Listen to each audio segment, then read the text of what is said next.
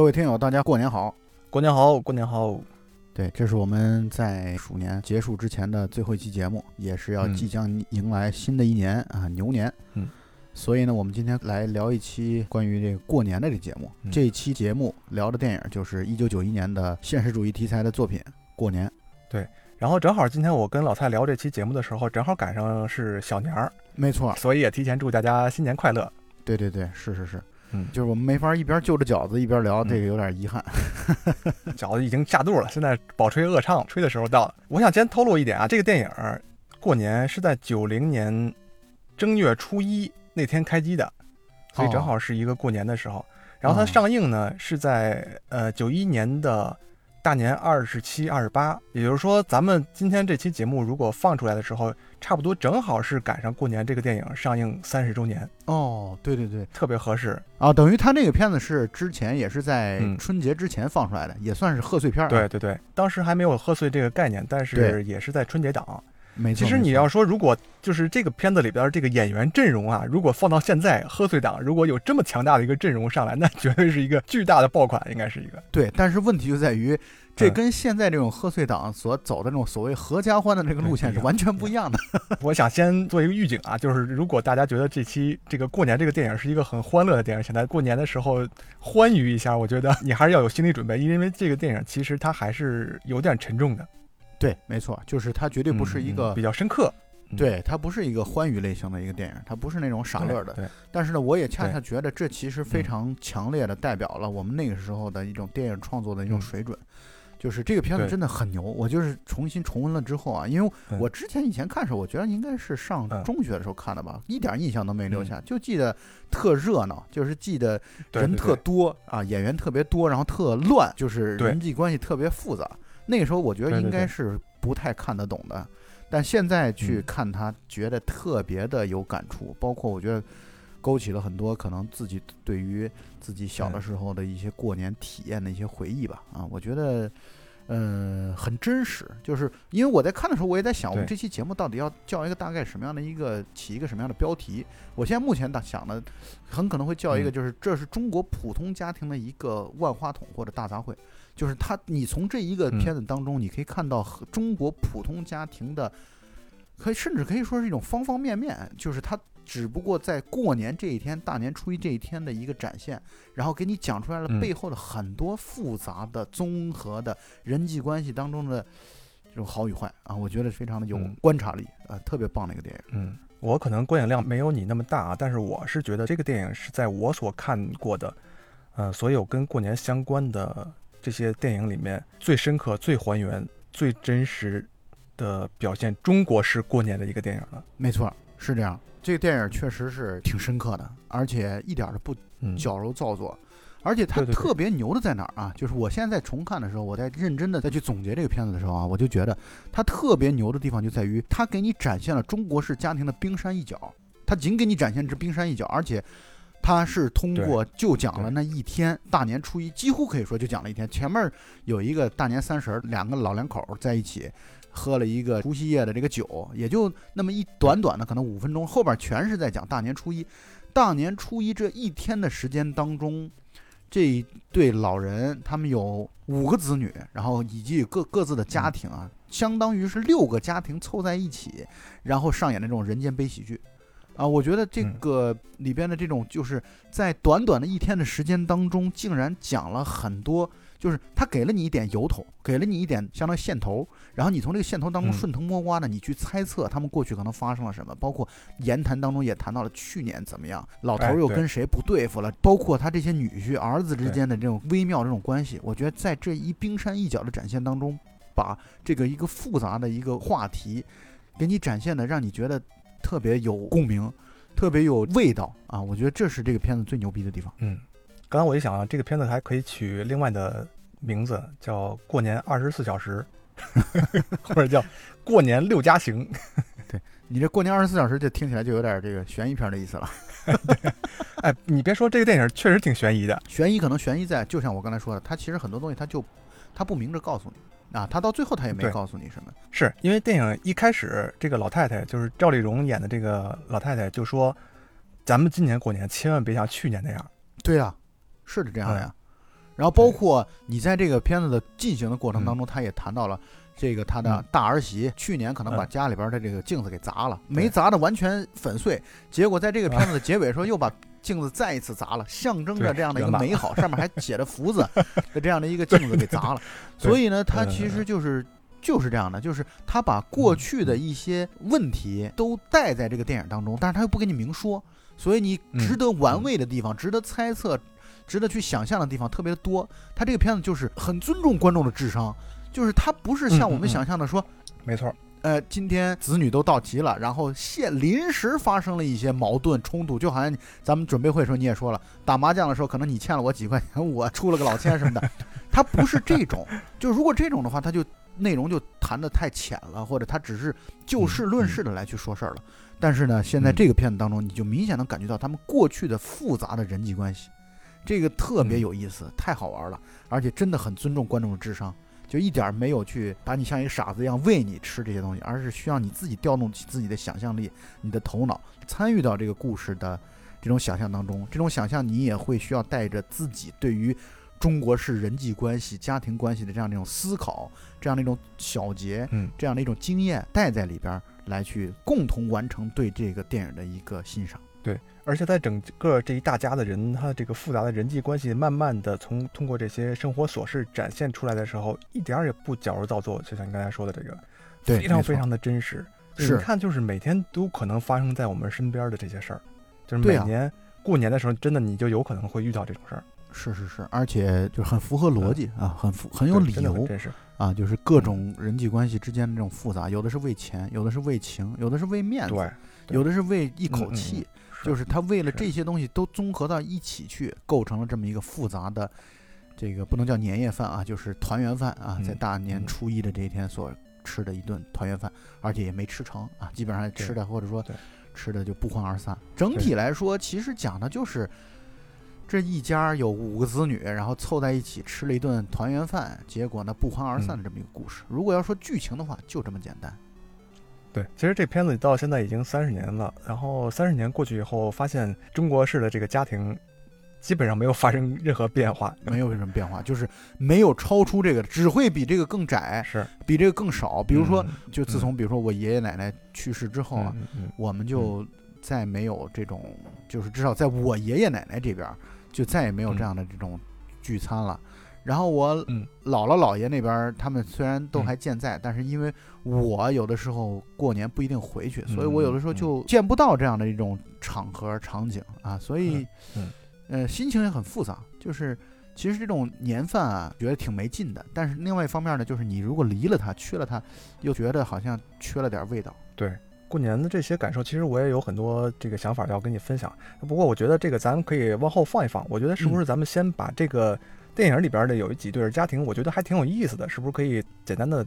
聊一聊？对，没错。比如说这里边比较性格比较强烈的什么大哥大嫂这对儿，然后像那个大姐大姐夫这种，我觉得都是很典型，然后也很有意思，很有戏剧的这种张力在里边。对对对。是这样，就像刚才欢愉说的，这个片子的卡斯阵容实在是太过于强大了。对，太牛逼了。老头老太太的是赵丽蓉老师和李保田老师，影帝影后级表演真的是很棒啊！就是在这么一个戏当中表演的特别的棒。然后还有包括六小龄童、葛优，对对啊，申君怡，然后梁天、马小晴，这全都是特别出名的，包括也是演技派、实力派的这些演员们。凑在一起之后，构成了这么一个丰富的中国式家庭的一个状况。先来说说呃老头老太太吧。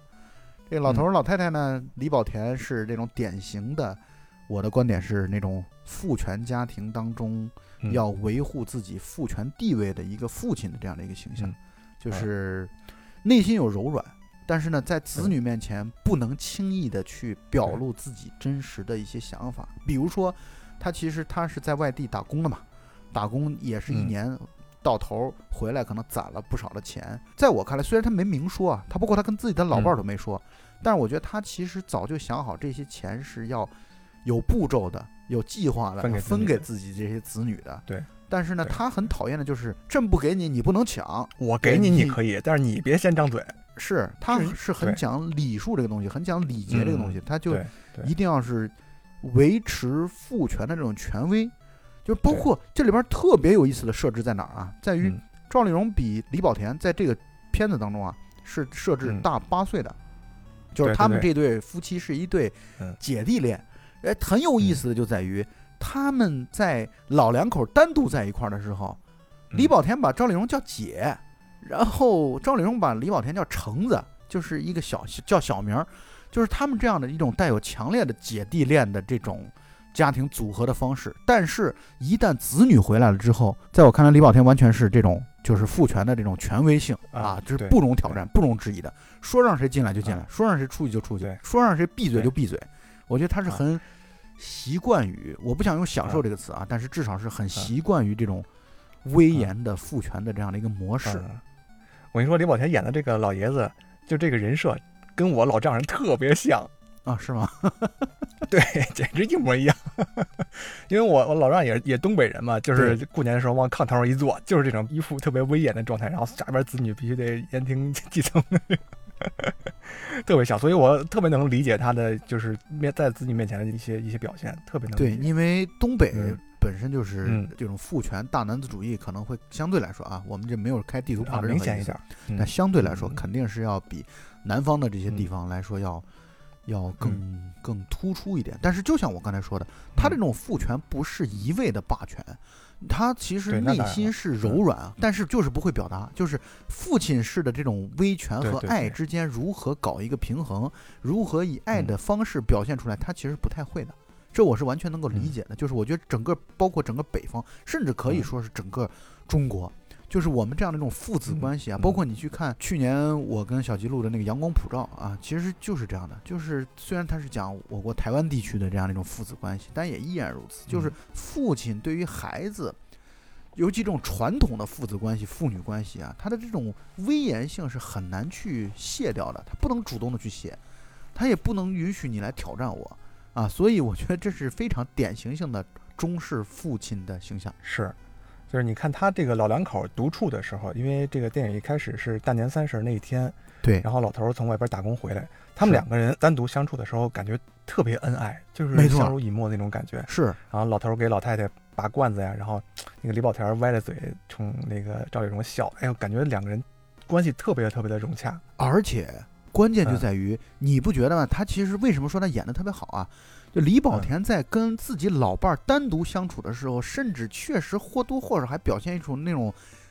弟弟式的求宠溺的那样的一种状态。但是这种宠溺也是一种绝对不能撕掉自己这种威严的这种宠溺，但是至少绝对不会像子女们都到场了之后的那样的一个状态。我在我看来完全是两个人。嗯嗯。然后这个大年三十儿，等于这家人的这个老头老太太子女都没回来。等于老头老太太自自己过了一个挺比较孤独孤单的这样一个年夜，两人做了一大桌子饭，然后两个老人对饮独酌，然后吃了这样一个年夜饭。然后其实看到这儿的时候，对我感触挺大的。我觉得今年因为疫情的原因，可能很多人不管是被迫的还是这个种种原因吧，不能回家过年，没有办法陪自己的爸妈。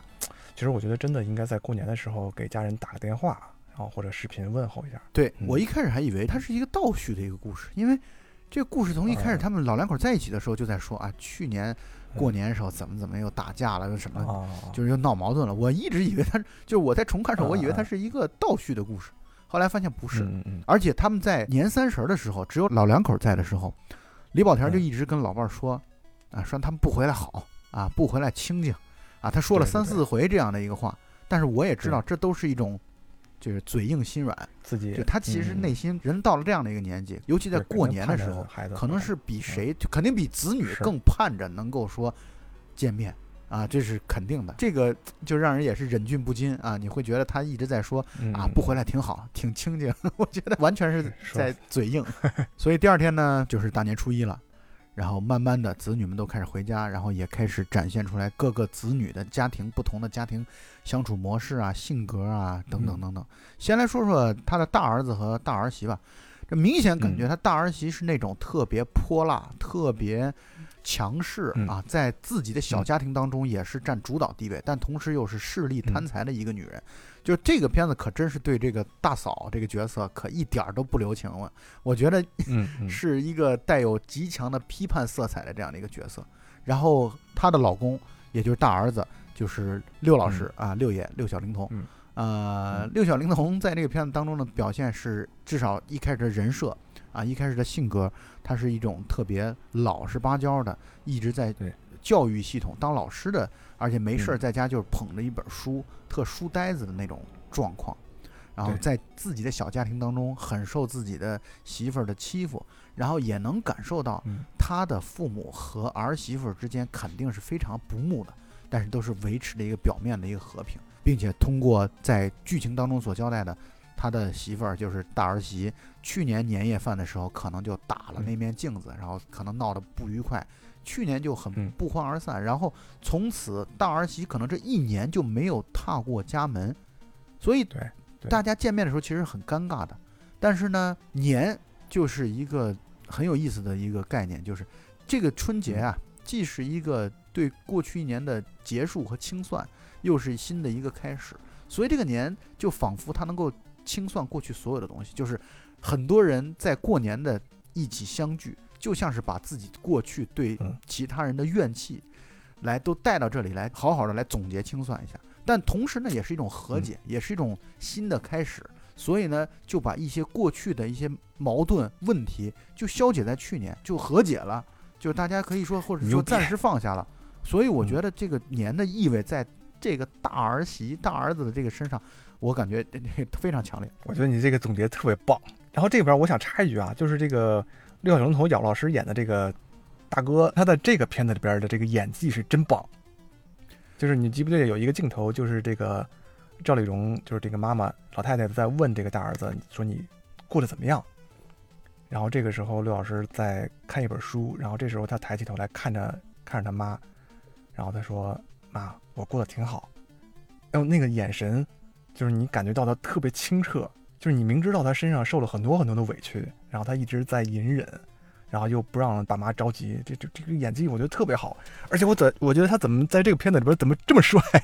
六老师本来就长得挺帅的，真是浓眉大眼啊！他还演过周总理呢。这个六老师的业务水平是没什么好说，但是我想跟你说个很有意思的地方，就在于六小龄童出场的那场戏啊，他是特别委屈的，或者说特别受气包的那种样子，然后推着儿子，然后把儿子再送回自己爷爷奶奶家。他明显是偷着回来的。回来的时候，然后外边是扭秧歌的。然后他的那个场景送孩子回了自己父母家这边的时候，那个扭秧歌的队伍当中有一个孙悟空的 那样的一个角色，我觉得这个黄建中导演是故意的，真的 就是他拍了一下六小龄童，然后拍了一下孙悟空那扭秧歌，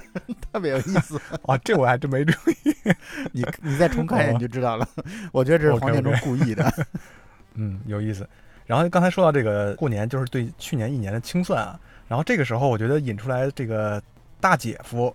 他们一家葛优演这个角色啊，他说：“咱们把一切的不愉快都留在还是牛年马年？”他说是留在马年，马年就是九零年的那个所代表的那个生肖年。然后在我看来，这个片子当中啊，算是塑造两个较为反派的角色，一个是大嫂，一个就是大女婿，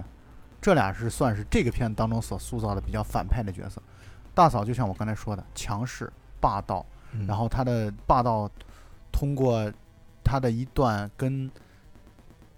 跟自己的这个大姑子的这样的一个对话就展现出来了。嗯嗯他说：“你大哥真是太窝囊了。”他说：“我就想看看他气急了会不会打人，所以我就扇了他两嘴巴子。然后我就看到大女儿啊，她的大姑子啊，这个表情其实脸色是变了的。你想想也很正常，就是我大哥那么老实一人，你凭什么就说是希望看到他能够有点阳刚之气，然后你就扇他俩嘴巴子？我觉得。”大女儿其实那个时候面露愠怒，就是从这种演员的这种演技当中能看得出来，而且演得非常到位。然后他就讲说：“那我就想看看你大哥会不会打我。”结果大哥还是，就是他反而把这个说法，就是这种对自己的爱、对自己的忍让，他会觉得这是一种窝囊，这是一种没出息。再加上八九十年代那个时候，可能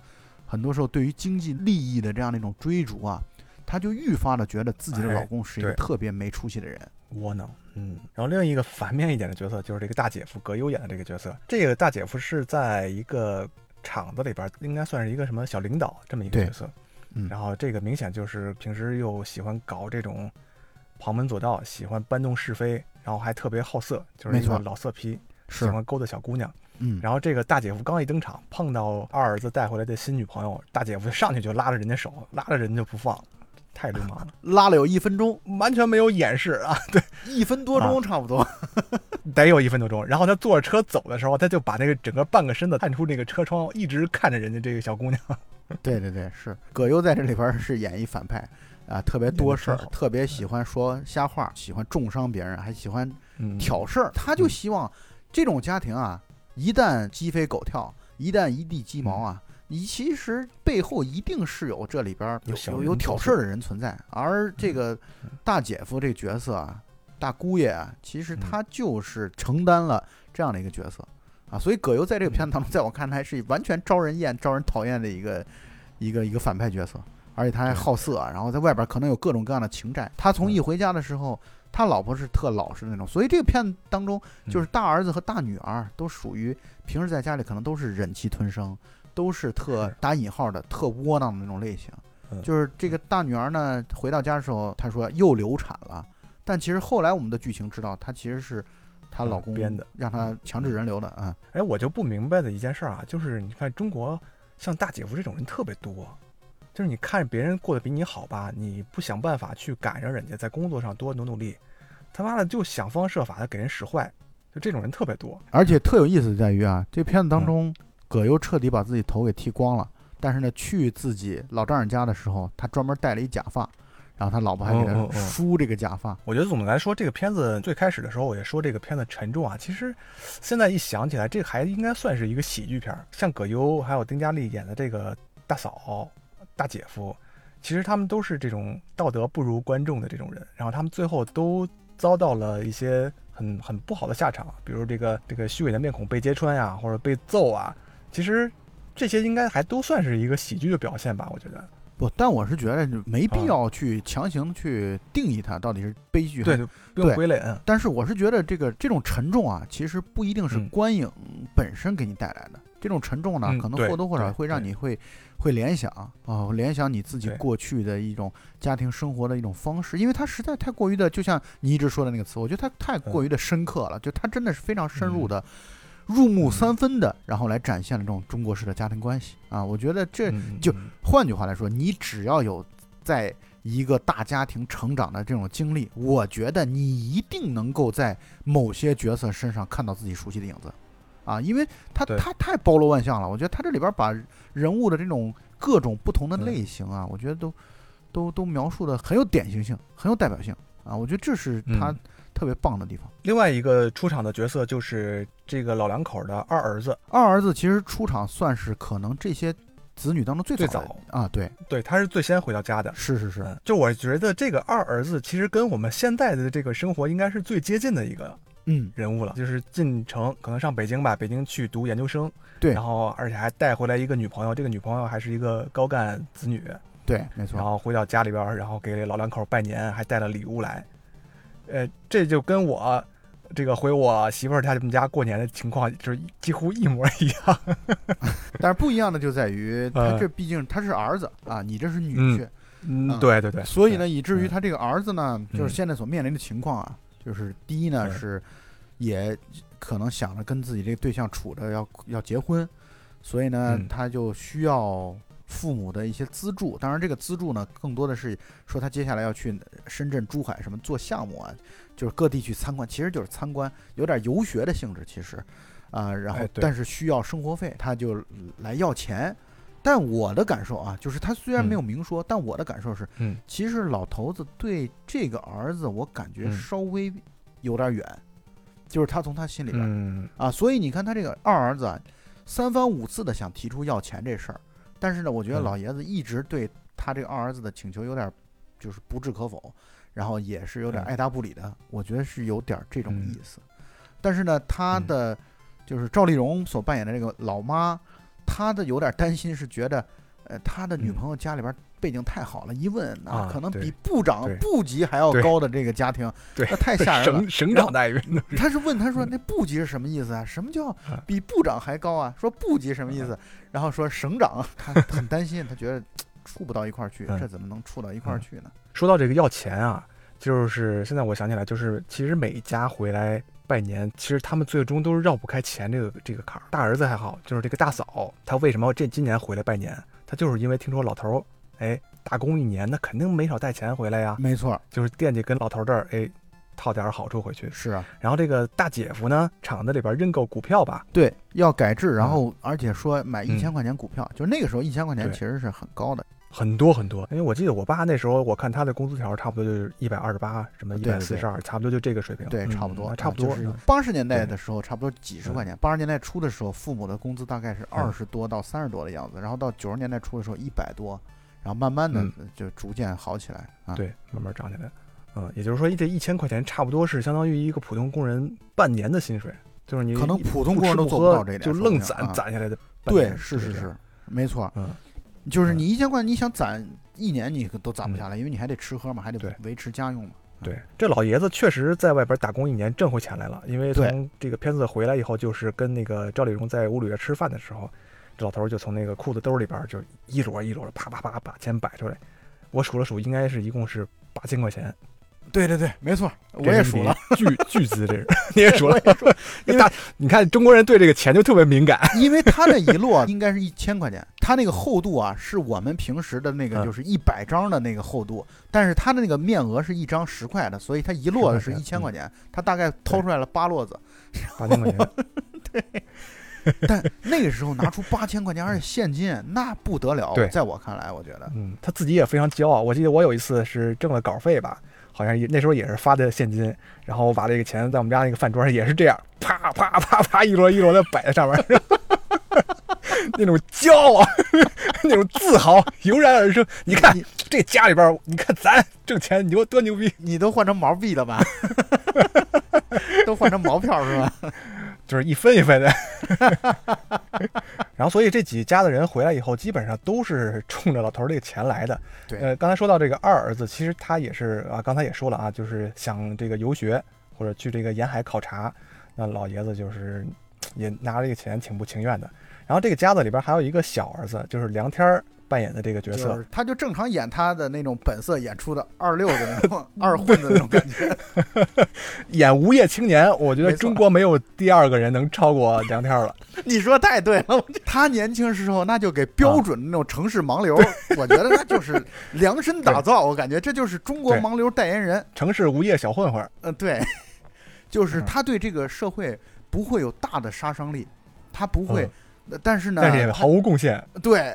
然后还嘴特贫，然后特喜欢生事儿，就是生点那种小事儿，然后鸡毛蒜皮的那种。这么咱们说啊，那就可以确实可以印证你刚说那个观点。他在选角方面还确实是朝着喜剧的路子上去的。你包括你看葛优，包括你看梁天。这些都是朝着喜剧路上去的，但是你又会觉得放在这样的一个角色设置上特别真实，就非他不可。你要不是梁天，你换一人，就感觉就没那味儿。真是，你换谢元都不行，他不行，不对路子。谢元有一种那种还是挺正气的脸，憨气那种感觉，对。但是呢，梁天真是那种混，就是那种混了吧唧的那种感觉，就是混不吝，但是呢又挺怂、挺胆小。总反正就是我觉得梁天，我特喜欢梁天老师的这个演出。那我特喜欢梁天这演员。这梁天演的这个小儿子，应该跟这个老头老太太生活的算比较近的，没错，就是主要在县城里边晃。对。然后他这个是面临的问题，就是他可能要跟马上跟他这个女朋友，就是马小晴演的这个女孩结婚了。对。所以他手头肯定也是需要钱的。是等于这一大家子人都盯着这个老头老太太这个手里边这八千块钱，没错，都是带带着很明显的目的。片子前半截都能隐隐的感觉到大家要啃老的这个意思。然后这个家里边唯一不缺钱的，不缺钱的就是小女儿。但是小女儿的问题呢，就是她是跟一个应该是跟那个年代有一个包工头，然后两个人谈恋爱了。然后后来呢，这个李保田这个当爸爸的这个老头呢，他不愿意，就是他会觉得。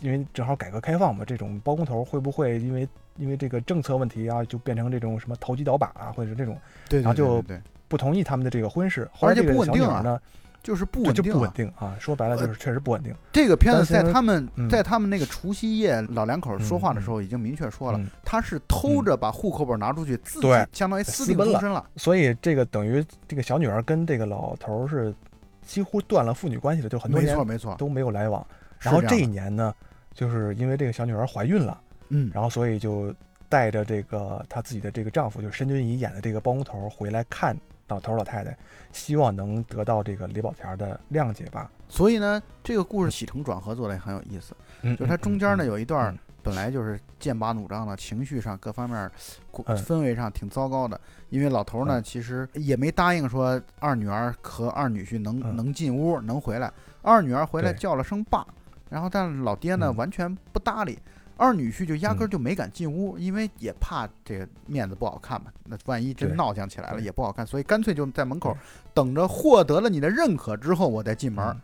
所以后来呢，就老头就同意了，呃，就是相当于也也就也就那么大家就哄着呀。然后其实他自己也想女儿，肯定是想女儿。是，然后这么多年肯定早就冰释前嫌了。对，然后这个事情就。就等于是哎，剧情朝着好的方向，但是我们也都知道，看电影咱们看的多了就知道，这这就意味着给后续的这个剧情当中的更大的悲剧性，或者说给剧情当中更大的转折在在做铺垫吧。就是我突然想到一个，因为刚才咱们就说这些家里边的人都是冲钱来的，我记得有一个情节挺好玩，就是丁嘉丽演的这个大嫂啊。就是假模假式儿的回来帮着老太太刷碗，对，然后一下盯上那个赵丽蓉的那个手上那个大金戒指了，然后就是说，哎呀妈，您这戒指怎么着怎么着？那赵丽蓉人家也不是吃素的呀，我觉得她是明白的，她特别明白，然后她就开始就是打太极，那个是什么什么破四旧的时候就录不下来了，对，我觉得她心里绝对是明白的啊，她当然，这老太太也也也厉害。而而且老太太其实对大媳妇儿是很不满啊，因为她觉得把她自己儿子欺负的，对，就是所以才会有刚才你说的那个，她在六小龄童面前，然后跟他就是意思是，你这样老受欺负，妈也心里不好受。就她其实是表想表达这样的一个意思，所以他们家对于这个大儿媳啊，我觉得是意见由来已久，只不过是出于对于这样的一个家庭关系的稳定的这样的一个。一个目的吧，就是没有把什么事儿都撕破脸，就是就算大儿媳都做出那种在家里边年夜饭砸东西这样的一个局面，但是为了维持表面的和平，好了，既然就像我刚才说的，这个年既是一个清算，又是一个开始，一旦新年开始了，就可以把过去的很多东西表面上不计前嫌。表面上就让它过去吧，所以才会有打太极嘛。就是我其实我不喜欢你，但是呢，我又不会跟你明说，我只能说我这个金戒指撸不下来了，因为年头久了。这里边的正面角色就是这个，应该算小女婿甄俊怡演的这个丈夫。这个我觉得他这个形象有点代表当时的这个电影里边的政治正确吧？对，鼓励下海创业嘛。就是他其实是相当于响应国家号召嘛，马上邓小平南巡就要开始了啊，就是九二年的时候就南巡了嘛，所以他其实也是在我们国家改革开放的一个大的浪潮当中的正面人物、正面形象，而这个片子当中确实也对他的这个形象是表现的很正面，一个做姑爷的，然后所有的菜基本上都是他来做的，还特勤快，然后对老婆也特好，然后对所有的家庭成员。那真的是有求必应。首先，先带了厚礼，比如那个时候给对老爷子两瓶现在我们根本抢不着的茅台，茅台。对，然后包括给这个大哥大嫂，然后有布料子，知道自己的老婆的小亲弟弟要快要结婚了，所以给了一笔钱让结婚。然后给二儿子、二弟钢笔，代表了对于学者的这样的一个祝福和祝愿。结果呢，正像你刚才说的，那个大嫂她不是一直觊觎。老妈的那个戒指吗？他一看到这儿之后，二女儿也是说鼓动他，你出去给大嫂子买上一个金戒指吧。对，干脆买就完了。对，然后等于息事宁人的，也是融入这个家庭当中。我觉得，对对对，他是真诚的。我认为这个他们这这对啊这一对儿啊，就是二女儿二女婿啊，还是很真诚的。他们也是想要通过这种方式，然后相当于和家庭重归于好啊，也是一种示好。呃，通过这种，因为他家庭，他们家里边现在又盖了房子了，又盖了楼了，然后又什么组合音响啊、彩电啊、摩托车啊，什么都有了。就在那个时候，绝对是属于那个年代的。普通人当中的富裕阶层，他的这种示好呢，也确实是获得了大家家庭的共同的一个认可，而且也缓解了这个电影里边这个最基本的矛盾，就是钱的这个问题。就是没错，这个女婿回来以后，哎，大家一看，哦，好像观众也觉得这钱的问题肯定就解决了。所以这个节奏把握的也特别好。你比如说那个大嫂，不是一直在想要撸老娘的这个戒戒指嘛？然后她给了戒指之后，哎，然后那个给大嫂的那一刻，大嫂那个表演很非常眉飞色舞，特不光眉飞色舞，还 特别高兴。装作不好意思，装作说：“哎，这不要！哎呦，你看你哥，然后就戴手上，一边说一边说你别介，给这么贵重的礼，一边往自己手上摁。摁完戒指以后，说：‘哎呦，你看这还拿不下来了。’不是他现学现卖，你知道吗？他刚从 老妈那儿刚学到的，撸不下来，这种 传统技艺保留了。对对对对，传承下去了，传承啊，这就是一种传承。影片进行到这块儿，应该就开始进入一个最高潮的巅峰了，就是这个正式的年夜饭开吃了，团圆饭啊，这块戏就开始来了。我觉得真是戏精不多，全在这桌上了，非常精彩啊，很精彩。这里边先让每个人都发发言，让老爸说说话什么的。而且这个戏啊，我请你注意的就是，如果你要再重看的话，你一定能看出来人物的座位安排。特别强烈，这不是随便做的。他的人物的这个座位的安排，特别体现导演接下来想要讨论的话题和内容的，特别强烈体现。我给你举几个例子吧。第一个例子呢，就是二女儿二女婿不是家庭条件相当于是现在是最优渥的吧，所以给了大嫂呃一个金戒指嘛。然后大嫂在感谢的时候，就是说了个吉利话，祝你开年生个大胖小子。关键是镜头当中，她旁边坐的就是大闺女。就是大姐，大姐可是刚流产了的，所以大姐的表情流露出来了那么一点点的不快，那么一点点的伤心难过，他就专门把他们的座位安排在一起，这是第一组镜头。第二个镜头呢，就是特好玩的是梁天儿，他不是要结婚嘛？他他说北京亚运会啊。是靠全国人民的这个募捐才办成的。我现在向哥哥姐姐们承诺，请大家放心，我结婚之后也不分家，然后我继续跟父母住在一块儿。呃，父母的这个照顾就由我来承担了。但是呢，大家也学习学习这个 亚运会的这个募捐精神。精神关键特有意思，就是他拿了一个那募捐箱，上面还是做了一个募捐箱，熊猫盼盼，熊猫盼盼，就是完全亚运会那个标志。因为那个标志在我们小时候成长起来的这个过程当中是非常印象极其深刻的，那样的一个长城的，然后一个熊猫的一个那个标志，他就拿了那么一个募捐箱出来，使得整个整场就。尴尬，然后关键是旁边的二儿子就说自己也开始说话了，说自己要问父亲借一千块钱，然后他爸就不乐意了，他爸说没钱，然后两兄弟之间就是老二和老三就互相呛起来了，而他们是坐在一起的，所以那个镜头就很方便，不需要正反打，直接就在一个镜头当中都体现出来了，这特别的就是在座位安排上就能够强烈的体现出来导演这场戏的用心，然后。就特有意思，就是因为二姐夫现在是最有钱的人嘛，二姐夫就说：“我说句大话，二弟、三弟将来的这钱的问题，就是我包了啊！”就是他等于就是豪气云天的，然后就做了这么一个应承，看上去好像好像在这个问题上就能够解决出来了。然后为了化解尴尬，二女婿说：“哎，我再炒俩热菜来。”然后老头不干，老头说：“我去来做。”其实到这块儿啊，就是表面上好像这个风波就过去了，但是实际上。就是大家的这个精神都已经绷到了这个就是最紧绷的时候，嗯嗯，就每个人都是就是整个这个家庭里边所有暗藏的这些矛盾，全都在这一点应该到激发到了最高的一个一个点。然后这时候刘宝田说：“你们都别动，这盘菜让让我来炒。”嗯，然后他回到其他的房间，然后等他再回来的时候，他端上了一盘菜，这一盘菜上面就是这个老爷子一年挣的这八千块钱。然后这个时候一家人都傻眼了，这时候谁都不敢开口说话了。等于最后这一层窗户纸被老爷子给捅破了，就是谁都甭装上了。对，你们什么目的我都知道，不就为了这个吗？那你们来吧，夹菜吧。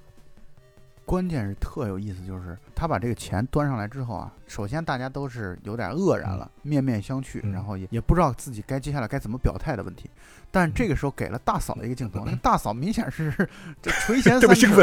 对，特别垂涎三 尺，眼睛就亮了。对，那个表情就是明显是对对这盘菜是最喜欢的。对，硬菜终于来了。大姐夫肯定也是这样啊。对，是原本如果是这样来去。结束的话，可能就是尴尬点儿，但是呢，他的故事他不会崩了的。哎，这个时候一个把剧情真正推向高潮的一场新的人物关系，对，新的人物关系就出现了。来了一中年妇女，这中年妇女呢，呃，简短的语言我们就知道，哦，原来这是大女婿，也就葛优这角色啊，在外边沾花惹草，可能是外边我估计是情人。然后可能说不定对方是可能也怀孕了或者怎么样。对，总之，对方的那个女孩的妈来去还这么一个送的年货，就我觉得可能是不想跟这么一个有妇之夫扯上关系，在清算这样的一种关系，所以这个时候相当于葛优的这个他的这个形象就在此就崩塌了。然后特有意思就在于梁天就开始跟他的这个姐夫厮打起来，马小晴也参与进来，然后三个人在雪地里边滚来滚去，挺喜剧的。因为我在电影资料馆看的时候，就是这段镜头那个光线特别暗，我听说几乎什么镜头都看不到，就是所有 大家就在一片这种吵闹声中，然后猜测大家在演什么内容，估计是八成这葛优被揍了，应该能猜得出来，是，但是具体是被谁揍了看不到。对，梁天甚至拿起斧头想要砍人，然后等于就现在就一地鸡毛，葛优就拂袖而去。嗯，这个电影演的好，好就好在就是来找上的这个这个农村妇女啊，嗯，然后他看到这家人乱成这样，他还说：“哎呦，你看，我说今天不应该来吗？你说他心里不明白吗？他故意放这种话，故意就在大年初一的时候找上你们家人，给你们家添点毛病。”没错，没错，把这个事儿。抖了出来，对我觉得特别的准确。我觉得这演的特别到位，然后又特别真实。这个剧情上来说，真的是很真实，而且非常的符合逻辑。我觉得是，而且特别有中国特色。对，就是我们不舒服，我们也不能让你们舒服了。对，嗯。所以这一地鸡毛，剧情的更高潮是，大家都在外边厮打的时候，只留下了大儿子六小龄童啊一个人喝闷酒，然后因为是自己这个。妹夫带来的茅台不能浪费了，然后他喝了好多茅台。你知道那段特有意思，他喝的喝多了之后，就会立刻让人想起孙悟空。我就感觉他马上就要打猴拳了，大闹天宫了。对，就开始要要展现那个猴拳的那个那一套了。他也终于开始跟自己的老婆哎矛盾爆发起来，然后扇了老婆一耳光。就是我觉得这都是长期以来积累的这种怨气、这种怨恨，在这么一个场合当中大爆发。爆发了出来，嗯，然后众人开始就是劝架什么的，然后他老婆刚好借势又开始摔东西，然后 梁天又开始挑事儿。梁天说：“你去年我们家这镜子就让你砸的，你来呀，你今年继续砸。”然后刚好大嫂拿了盆儿，然后拿了菜盘子什么的，又把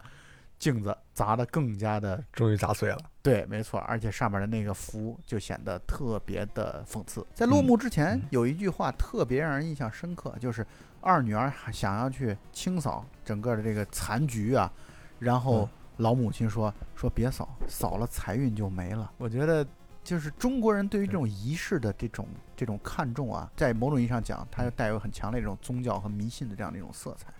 呃，但是你实际你说真正家庭过成什么样啊，我们观众全都看在眼中啊，这样的一种家庭关系真的是一种支离破碎的。我觉得大家是没法在。都是一种在表面的和平下隐忍的来去过日子，包括大女儿，虽然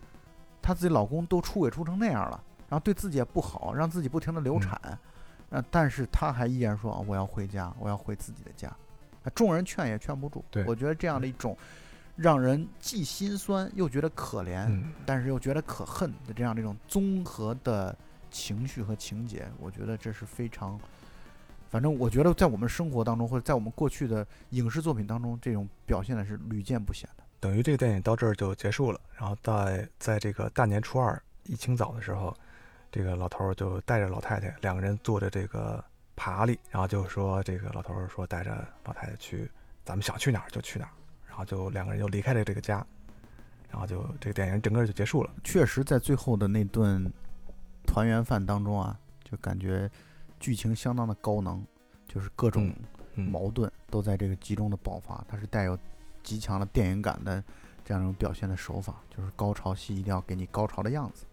啊。那么这个确实是非常非常的，在那一刻，当人都聚齐了啊，全都坐在那个桌上了，所有的一切的清算，所有一切的对过去的怨气，所有一切的人物关系的这样的一些矛盾。冲突、贪婪啊，然后等等一切的这些东西啊，就都会集中的表现出来，既有爱，又有嫌恶，又有挑事儿啊，又有恨啊，又有隐忍，就是很综合、很复杂的这种情绪，在这场戏当中，或者整部电影当中，让我们我们一定能够，就像我刚才说的，我们一定能够看到自己生活当中所观察到的一些影子。所以我看这个片子非常的有感触啊，因为，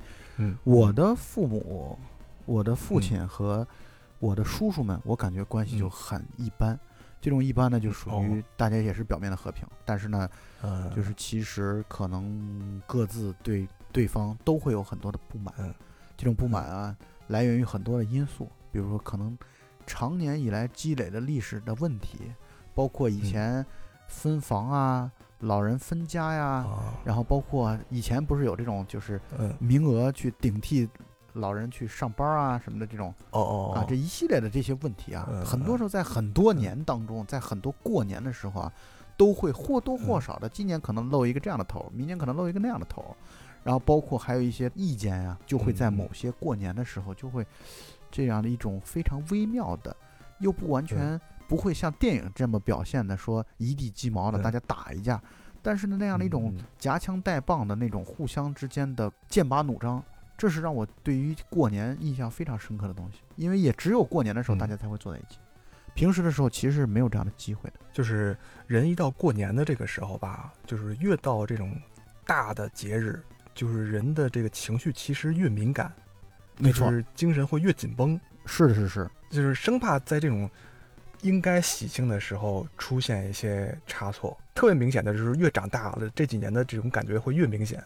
就是一到过年头几天，这种情绪就开始渐渐的冒头了。就是哎，几天一定要高高兴兴的，千万不要跟谁生气，然后家里边的这个关系一定要融洽，然后一定要把这个缝儿腻好。就是就会有这种情绪，特别明显但是你因为有这种情绪的存在，就有可能会反而会越会让人紧张。对对对对对，而且你也会感受到，这尤其这个大家庭啊，就是这种，比如说到我姥姥姥爷他们那边啊，舅舅啊、姨啊，包括我姥爷的他的亲妹妹，就是我的这什么姑奶奶啊，什么这些家庭很复杂的这些。人物关系都会在这一刻、这一天都会出现，就是在整个一天当中也无所事事，看着大人们打牌啊什么的。第一是觉得很有，就很有必要；但第二呢又觉得很没意思；第三呢又觉得这里边暗流涌动，就是可能谁和谁其实更近一点啊，谁和谁远一点啊，然后谁和谁表面的和平啊，就我觉得现在想想起来啊，就如果我们可以作为一个旁观者的话，我觉得这种大型的家庭活动观察起来是很有意思的。就是你去看，呃，大家的表情，大家所表情所表现出来 心里边的一些想法呀。就我不想用这个，我不想用“各怀鬼胎”这个词来形容，因为我觉得这个词太有贬义的意思了。但是呢，在某种意义上，细微微妙的人情世故，对对对对，表面上客气当中藏着的是特别有意思。对，但是呢，就又是这种，呃，在这个电影当中所集中的体现，包括其实很多时候亲戚之间会有一种夹枪带棒的。比较感在里面，就是比如说我们儿子又怎么样了啊？那个这个你你表弟哎，对对对，就是他其实不带有恶意，但是这样的一种会有攀比，对这种攀比，包括你看你舅舅怎么样了啊？你看看你叔怎么样了，也会有一种嗔怪，一种埋怨，然后看你看大哥怎么样，看什么，就是他会有，他是真的是很微妙，而这种微妙感呢，你在看过年这个片子的时候。好像很多的故事，很多的过去的一些场景，很多的包括一些一些过去的一些原话什么的，都会在你的头脑当中都会浮现出来。这是我觉得看这个电影很有意思的地方，就好像你又过了过去的一些年份的这样的一个感觉，这很复杂，就是你既有一种伤逝的感觉，但同时呢，你还觉得一些快乐，你会觉得回想起当年过年的时候那样的一些快乐，包括你对于过年的那样这种怀念，其实在观看这个电影的时候。你也会有很强烈的，就是你会觉得，尽管这种家庭关系，如果这种家庭关系如果全是负面的，那我相信也很快就会散掉。但其实你也能感受到那种真诚的热闹，那种真诚的大家聚在一起之后，由于血缘关系而联系在一起之后的那样的一种那种必要性，就是这个年真的是很有必要。所以我总体来说，尽管我会觉得。我现在是有人际交往的这样的一个恐惧感在里边，但是我依然觉得这种年还挺好玩的，挺有意思的。就有些年份真的是过得很有意思，尤其越小的时候。当然，这也可能是人的这种怀旧的情绪情节所造成的。你会觉得在没心没肺的时候，你那个时候过年对小孩来说完全只有快乐，放炮啊，然后打灯笼啊什么的，只有快乐。人有的时候还是挺需要这种仪式感的，没错，婚丧嫁娶，尤其过年的时候。所以这就是每每为什么每当这种大型的庆典出现的时候，会有很多约定俗成的这种风俗习惯在里边。嗯，比如过年的时候要放炮，然后像这个最后这个老太太说这个扫东西不能扫，然后或者就是还有这个电影里面演到就是他们大年三十的时候会摔一个存钱罐，然后摔碎了罐子以后，然后这个钱小朋友来抢。对，然后这个这个习俗我我们这边虽然没有啊，但是我相信，呃，各个地区都会有不同的这种风俗习惯在里边的。是，然后就这种习惯，我觉得可能也会，比如过年这种节日会增加一些。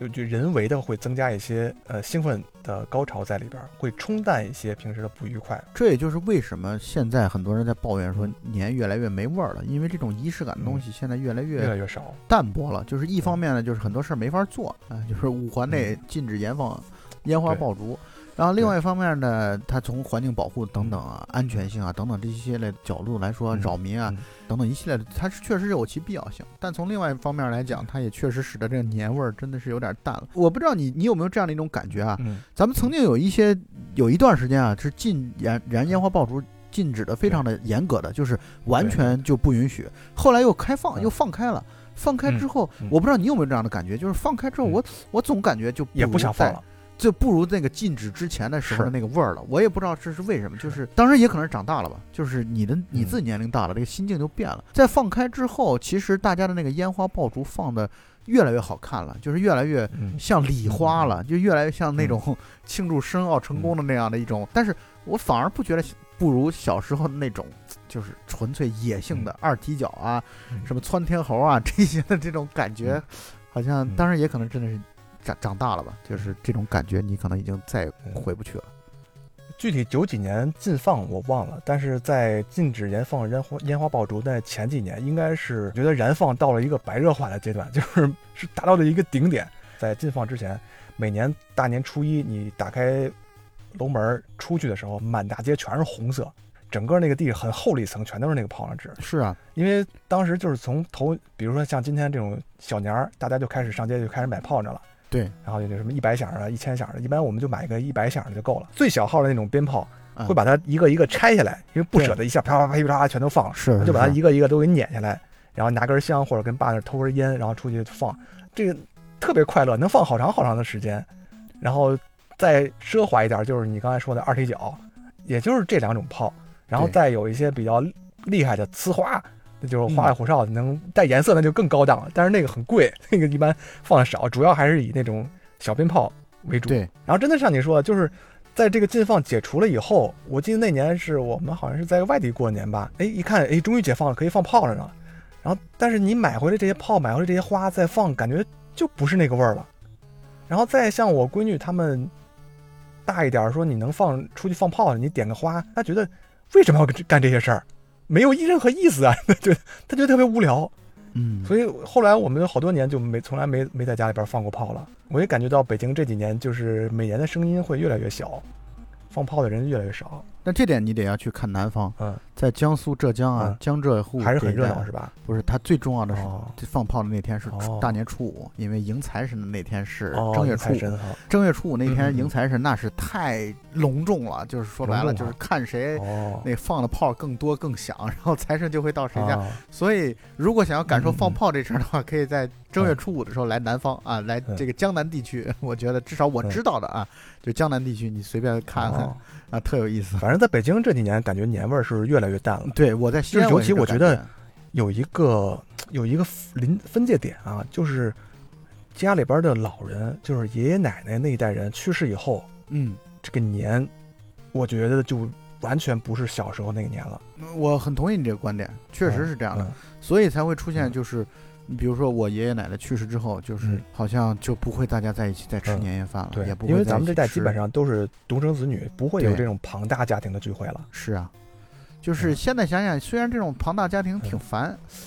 但是呢，他也有一些说不上来那种期待。就是那个时候有一种说不上来对这种大大家庭聚会的，尤其我小时候，我其实挺期挺期待这种大家庭的在一起聚会的。对，因为你就会看到，你就会见到你的那些表哥表姐啊。然后表弟啊、表妹啊，你就会见到堂弟堂姐什么的，你就会见到这些亲戚。然后我觉得我们这些孩子们之间，这些孩子们之间，其实我觉得关系在那个时候啊，我感觉还都是挺好的。就是虽然平时可能完全都见不到面，但是呢，那时候见了面还是挺高兴的。包括还能见到很多其他的一些亲戚，这些亲戚可能一年当中只有过年时候才会见到，其他平时就根本就没可能见面。就是现在想想这个东西。没有了，或者很难再再聚到一起了，挺伤感的。是很有一种期待，就是虽然我记得我小时候已经不再盼着什么新衣服啊、好吃的呀，但是仍然会热切的盼望着那一天可能跟这个哥哥姐姐们一块儿打一宿的游戏，然后玩一宿的牌，没错，一块儿堆雪人，一块儿。一块崩拿炮仗扔那个扔到鸡窝里边去扎那些鸡，我觉得那个时候那些乐趣完全再也找不到了。对，因为那个时候确实，我感觉到了过年时候，父母对子女真的很宽容，就是真的是对对对，什么都不完全不管，完全 放羊了，特别开心，而且想想睡到几点，想几点睡没问题。对，而且还能有压岁钱，呃，就是对对对对对，就是挺开心的，真的。就是对于孩子来说的那种记忆是很开心的，那就不免的啊，就让我杞人忧天的瞎瞎担心啊。就是就像你刚刚说的，你你女儿、闺女他们自己对，就现在让他们去放炮，他们可能也那个热情也不是很强了，所以我就在想，那这个年对他们来说的这种快乐感啊，就就直接的就能比较出来，应该是不如我们那时候的过年。那再换句话来讲，我感觉可能我们父母的他们过年的感受会比我们可能会更强烈，因为他们那个时候过年的，他们正好经历这段，对啊，因为他们过年的时候。会明显的生活水平高于平日，啊，那过年的时候才包顿饺子，然后吃顿肉，平时根本就见不着这个。像他们像他们小的时候，十几岁的时候，他们见不着这种荤腥的东西，所以呢，他们对他们来说年可能会更加的重要，更加的快乐。那我就在想，那这杞人忧天的去想一想，那这可能越来往后，大家对于年的这个这个概念。就都没觉得没那么有意思的时候，那是不是也挺悲哀的？就是可能会人为的制造一些虚假繁荣出来。我觉得可能就是像好现在网上经常流行的那种跨年，然后在电脑前边，然后然后面无表情的对着一个电脑，然后三二一倒计时啊，欢呼一下，然后就回去了。可能以后的这个大家过年会不会都变成这种？对我还想跟你分享很有意思，就是我我记得我对年呢印象啊，就是除了这种大家庭聚会之外，还有一个印象就是。我们之前做咱们在之前做节目的时候也其实提到过，就是在我上中学的时候，初中的时候，尤其初中那几年，呃，印象最深刻就是西安的电视台每到春节的时候就会那种春节七天乐，然后放各种各样的专场电影，然后就是我就印象很深刻，就是看那种，就比如说一晚上就就从头到尾给你放《回到未来》三部曲。就是连着给你放，然后它什么有时候科幻之夜，有什么什么什么是在电影院放吗？不是啊，就在电视台电视台放，在家里边看电视。就因为就像你刚说的，那个时候过年的时候，关关于晚上几点睡啊，早上几点起，父母根本不管，所以就真的是没了命的就看，就是可着劲儿的看。所以这也是我对还是小时候的熏陶对人的这个成长很重要。嗯，但是我就是对那个时候，这是我对于年的另外一层面的一个深刻的印象。对，我还要多说一点，就是我不知道在北京这边啊，你们过年的时候是哪顿饭比较重要呢？就是你们那个年夜饭重要吗？我觉得在西安好像大年三十那顿饭好像不是那么的重要，但在我了解到南方好像那顿饭是最重要的，就是除夕夜的那顿饭是最重要。但是我在西安，至少我们这个大家庭感觉最重要的是大年初一去爷爷爷家，大年初二去姥姥家。的这两顿饭，那个是人员规模最大的，就相当于大年初一是我爷爷奶奶那边的，嗯嗯啊，就大家都回这边，然后大年初二的时候就都回到我姥姥姥爷那边，啊，等于你们大年三十是自己在家里边过的？对，大年三十等于是我们小家庭在一起过的，就是我好像从小就是这样的，我不知道是这是风俗还是什么，反正那那跟我们不一样，我们一般是在这个二八二九就肯定都已经聚齐了。啊，所以我在看这个电影的时候，因为这个电影就是像你说这种，三十是自己各家各过各的，对对对，然后初一聚到一块儿吃一个年夜饭，是是，我们那时候就是三十晚上是肯定要在一块儿吃一场非常非常隆重的饭。啊，这从中午可能早上就开始准备，对，然后我听我媳妇儿他们家里边说，那他他们准备起来就更早了，可能就是从小年儿或者比这更早，大家就开始这个村里边这个女人们就开始包这个粘豆包，然后就开始为这个过年做做准备了。反正我们这个隆重的最隆重的一番就是三十晚上，然后三十晚上还得吃好几顿。对你越到农村啊，其实会讲究这个年的对讲究越多，而且会跨的时间会越久。我们家我印象深刻就是除夕每年除夕的那顿饭啊吃的也挺好，但是它不隆重。但是呢，特别印象深刻就是就看春晚嘛，然后到午夜临近的时候，甚至说敲响午夜钟声的时候，要吃顿饺子，就是这是我可能我们家的这样的一个习俗吧。就是到大，然后到大年初一早上起来再吃顿饺子，然后就是这样的一个对对一个是是这样。呃，然后大年初一吃了饺子之后，就开始去爷爷奶奶家，在家里边待整个一天，中饭晚饭都跟我的叔叔啊、伯伯啊，然后包括其他的一些，就是我爷爷奶奶这边的亲戚们在一起吃。初二也是一样，一大早早早的去我姥姥姥爷家，就跟我那那边的亲戚们、舅舅啊。啊，姨啊什么的就都在一起啊，就是这样的一个过程。所以大年初一的时候，我爸扮演的是儿子的角色；大年初二的时候，他就扮演女婿的角色。就是，对他就是我们反正在西安，我从小长大的过程是这么一个过程，这么一个过年的过程。我每年基本上都是跟我奶奶家过的，就是好像过年的时候从来没有在姥姥家过过，基本上都是回奶奶家。然后反正就是。呃，晚上先吃一大桌最丰盛的饭，什么鸡鸭鱼肉这种各种什么虾什么这种都摆满了。对对对对。然后这顿晚上就是一边吃饭一边看春节晚会。嗯。然后吃完晚饭以后，这盘这堆撤下去，然后换上那个瓜子儿啊、花生啊这些干果，换上来以后，然后打牌的打牌，玩扑克的玩扑克，然后这边小孩打游戏机，外边放炮。嗯。然后然后是这一轮，然后等到快到晚上夜里边的时候，也是，呃，吃就开始吃饺子了。哎，这顿饺子是要吃的。然后吃完饺子以后，是我们这边是要守岁的，哦，就是整宿不能睡觉，就是你干什么都行，就是你得你得撑着，你你别睡觉，你玩你用打游戏度过，对，我们就打游戏呗，或者打游戏聊天啊，玩牌什么的，嗯，大人基本上就都是打麻将，然后女的在一块聊天啊什么的，然后到了这个早上五六点钟的时候，然后吃一顿饺子，就开始各家各户的就开始有人串门来拜年了，啊。拜年一般也就是哎聊两句，然后哎哎过年好什么这种就就完就结束，然后来了一波人以后，因为我奶奶是那个就是年纪比较大的，所以上门的人特别多，就是一波一波来人给她拜年。嗯，然后拜完年以后，然后我们这边就开始我们这些晚辈就出去开始给外边人拜年，然后我们这些小孩就开始就就可着劲儿的这个敛压岁钱呀，这是最开心的环节了。对，是是是，嗯，基本上是这么一个流程。然后到了这个初五的时候，然后就是初二、初三、初四，基本上就是吃剩饭了，然后偶尔做一顿新的饺子什么的。然后初五这顿还有一顿饺子，破五的饺子一定要吃的 啊，就是整个这个饺子就饺子宴，过年期间就跟饺子干上了啊。对对，嗯。然后就像这个扫地不能扫出门，这个我们这边也有这个讲究，就是你扫地一定要从外边往里边扫。啊，明白。扫完了以后，你可以把它搓成一堆儿，然后倒到什么垃圾桶里边，但是你一定不能往门外边葫芦。对对，是有这个讲究。嗯，所以呢，我反正觉得